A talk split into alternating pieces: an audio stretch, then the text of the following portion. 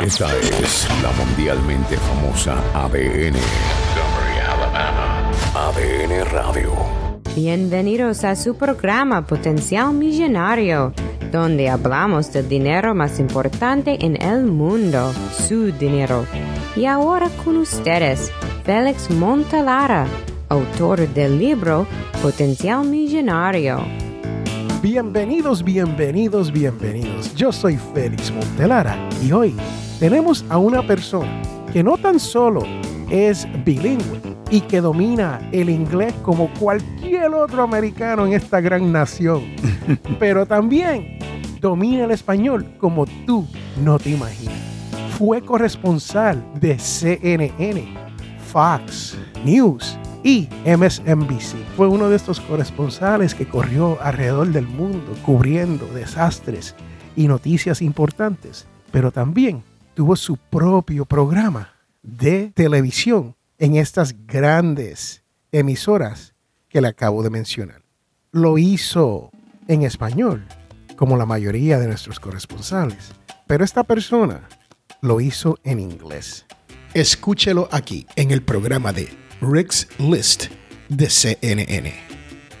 Times on the ceiling if you want me. My name is Master Sergeant Helen Youngblood. How are you, Master Sergeant Youngblood? Thank you. When we were in Iraq, I was always able to catch you. Ah, that's great. It's so nice to hear that because we every day we say to the troops who are over. So you watched us when we were over there? Ah, that's great. I appreciate that. This is one of the, this is one of our soldiers who was serving in Iraq, and she would watch Rick's List in Iraq because we're part of the Armed Forces Network, right? Yes, yes. That's fantastic. Well, did we do okay by you? Did okay by me. I like the news. I like CNN. That's great. Thank you. Thank you so much. My pleasure. Y ahora con ustedes, Rick Sánchez. ¿Cómo está Rick? Bien, un placer. La verdad que Félix, eh, tremenda presentación, ¿eh? Bueno, Rick, yo trato de hacer las presentaciones donde las personas digan, wow, ¿quién es este tipo que nos están trayendo hoy, no? Imagínate, trabajé con la CNN, con Fox, con NBC, con Univision y al mismo tiempo entonces eh, empezamos a hacer otra cosa. Tú sabes que uno nunca eh, tiene mucha edad para poder rehacerse. Y yo pude rehacerme, me reinventé como principal de una compañía de medicina. Dame un segundo. Dale, me vas a llegar ahí. O sea, me tienes que acariciar antes de besarme, ¿no? Entonces, eso es todo lo que estoy pidiendo aquí. Cuéntame primero, ¿cómo comenzaste con estas emisoras? ¿Fue por suerte? ¿Fue que fuiste a la universidad? soy un refugiado, inmigrante, pobre. Mis padres nunca combinaron para poder ganar más de 10 mil dólares al año. 10 mil dólares. 10 mil a- 10 mil dólares al año fue el éxito más grande que tuvieron mis padres cuando combinaron sus salarios cuando yo era niño. Pues Rick, para todas esas personas que llegan aquí semana tras semana a escuchar este podcast y llevan 13 años conmigo, ellos saben mi historia. Y una de mis historias, o sea, mi historia principal es esa. Yo le cuento a todo el mundo que hasta la edad de los 30 años yo nunca generé más de 10 mil dólares al año. Nunca. Y después descubrí la manera que uno puede hacerle para uno poder llegar a ese primer millón de dólares. Así que sígueme contando. Son ni 10 mil dólares al año. ¿Eres refugiado? ¿De qué país viene? Vinimos de Cuba, nos criamos aquí en Miami. Mis padres trabajadores. Mi papá solamente tenía una educación del cuarto grado. Mi mamá trabajaba en una factoría cosiendo zapatos y lo que nos dieron fue amor, todo lo que tenían y ese sentido de valor que tiene un muchacho cuando los padres los quieren de verdad. Y lo que me dieron mis padres más que todo fue ambición, ese sentido de que yo puedo hacer cualquier cosa en este país. Y fui lo que hice, me destaqué como estudiante cuando era niño, después me destaqué como atleta, me gané una beca para jugar fútbol americano en la Universidad de Minnesota, que es una de las grandes universidades de los Estados Unidos. Y mientras que estaba jugando con esa beca fútbol y estudiando, los profesores vinieron y me dijeron, usted se ha destacado también como estudiante, lo vamos a recomendar para otra beca, una beca para estudiantes que tienen altas notas y habilidades. Y me gané otra beca con una de las empresas más grandes en los Estados Unidos, se llama la CBS, CBS. Columbia la cadena, Broadcasting La cadena de televisión. la cadena de televisión. Querían escoger cuatro estudiantes en los Estados Unidos y entre ellos querían escoger un hispano para darle una beca para que estudiara periodismo y se hiciera periodista. Imagínate, me dijeron que habían como 10 mil aplicaciones y me lo gané. Interesante. Y con eso empezó todo, porque entonces me pusieron en un lugar para poder aprender lo que es ser periodista, teleperiodista en los Estados Unidos. Y de ahí pude llegar a ser periodista en Miami, en una cadena de televisión.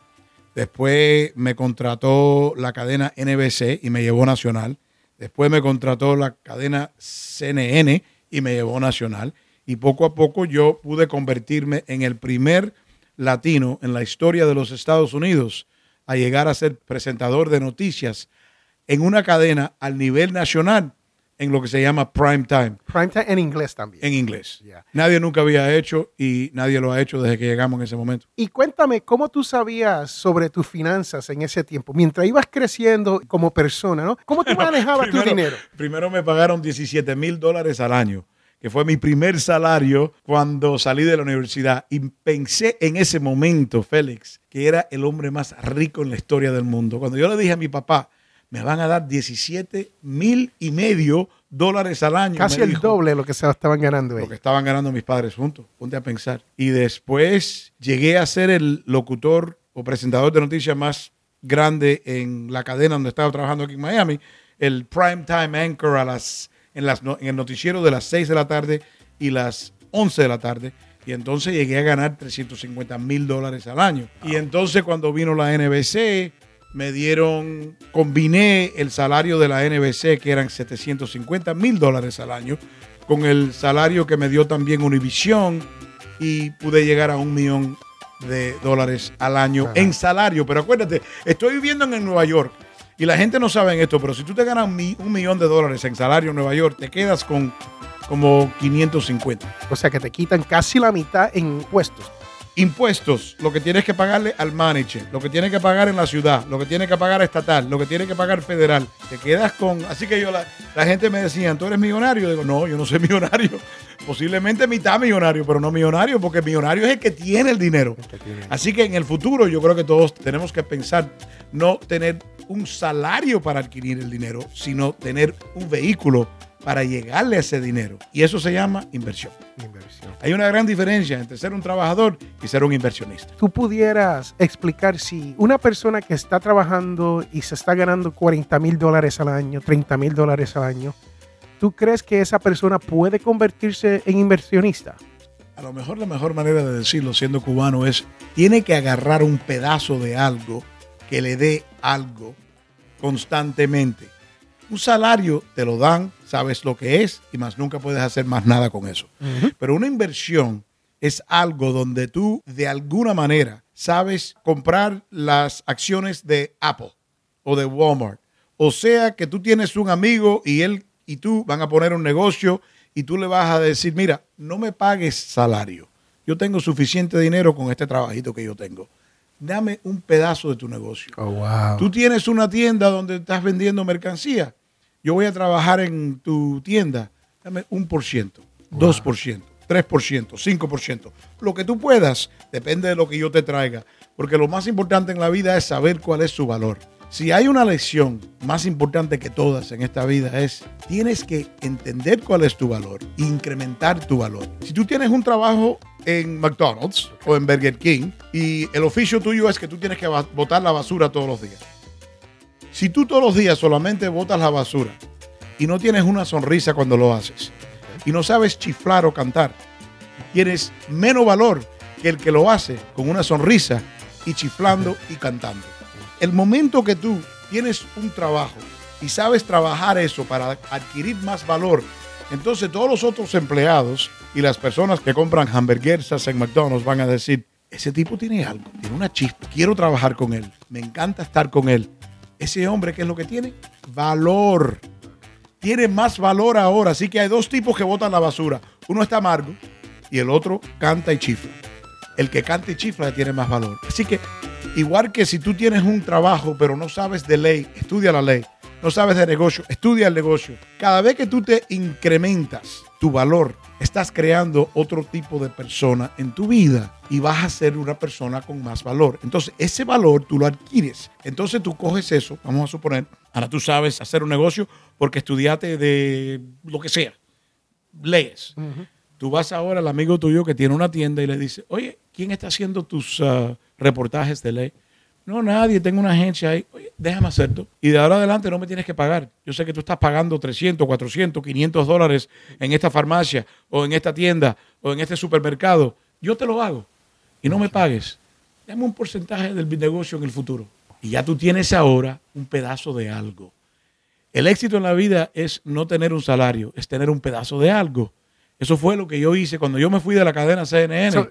Dame un segundo. Vamos, vamos a ir a eso. ¿A qué edad, qué edad tú tenías cuando ya dejas de trabajar en el periodismo, de hacer trabajo con ellos, y te conviertes en emprendedor? Bueno, en sí fue por no por voluntad, sino porque estaba forzado. Te forzaron. Exacto, exacto. Yo perdí mi trabajo en la cadena CNN y de casi un millón de dólares que estaba ganando en salario no tenía absolutamente nada. Y entonces me puse a pensar, ¿qué tengo que hacer ahora? Inmediatamente me puse a trabajar en otros oficios. Me hice locutor de una cadena de radio donde me pusieron en el aire. Busqué un trabajito haciendo, escribiendo en una emisora pequeña de televisión. Así que ponte a pensar, yo fui de la cadena más grande del mundo a una em, emisora pequeñita en Miami. Y con nombre, ¿no? Porque Pero ya, con nombre. ya To- tienes nombre. No tenía problema adquiriendo trabajo. Lo que tenía problema es ganando el salario que que tenía tenía antes. antes. Entonces Porque uno se acostumbra a eso, ¿no? Eso es Exacto, pero bueno. me di, no, nosotros somos latinos, siempre so- sobrevivimos, Es- están en nuestra sangre. Entonces yo me puse a pensar, bueno, yo me doy cuenta que estas emisoras le están diciendo a la gente, oye, tenemos a Rick Sánchez, el, El locutor, y entonces El me pagaba a mí un periodista. salario bastante bueno, pero nada comparado con lo que yo ganaba antes. Entonces me di cuenta que ellos estaban ganando más dinero con mi marca. Estaban diciendo a los negocios en Miami, tenemos a Rick Sánchez y si tú quieres, Rick Sánchez te va a leer tu anuncio. Y entonces me daban a mí 50 dólares y ellos se quedaban con 500 dólares. Wow.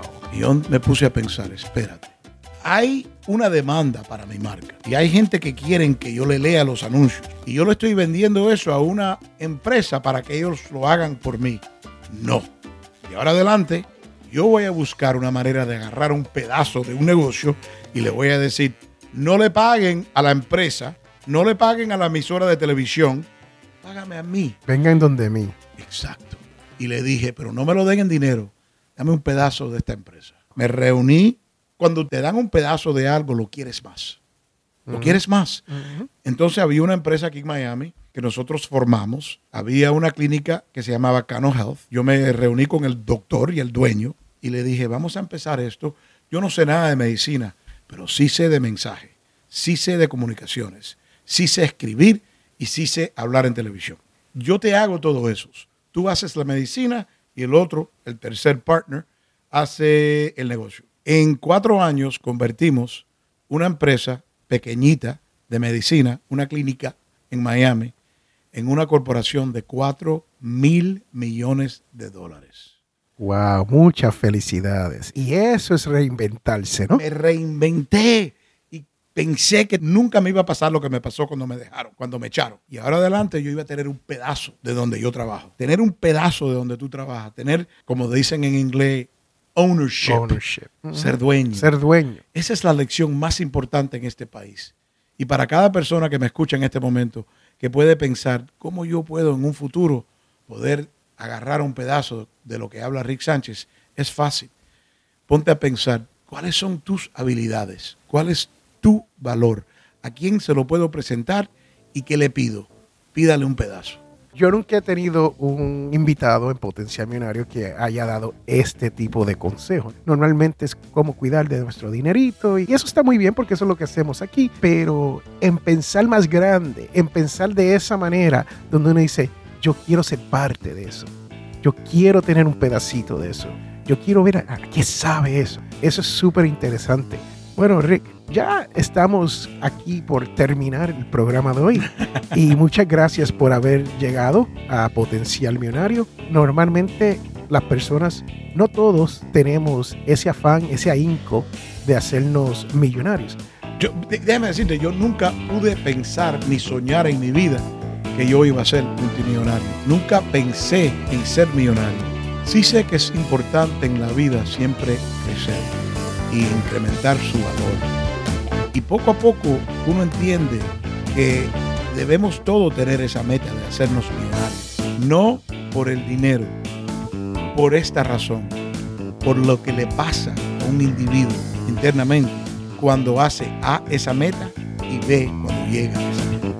Yo no soy diferente hoy de lo que yo era cuando yo ganaba menos. Sí, soy multimillonario, pero ser multimillonario soy el mismo imbécil que era antes, el mismo padre que era antes, la misma persona que era antes. Sigo siendo bueno y malo, imperfecto, perfecto, una combinación de todo lo que somos nosotros como humanos.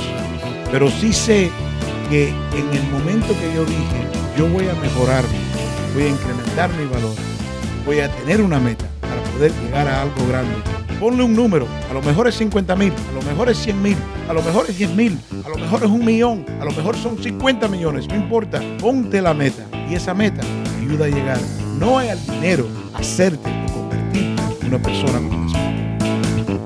Bueno, tú que me escuchas, estás escuchando a Rick Sánchez. Si esto no te inspira a ser una mejor persona, no sé en realidad lo que te inspira. Yo he estado inspirado aquí. Yo solamente le tengo que decir muchas gracias por haber escuchado este episodio. Muchas gracias a Rick Sánchez. Y recuerden que todos tenemos potencial millonario. Bye. Chao. Chus. Sayonara. Hasta la vista. Bebé. Wow, nice.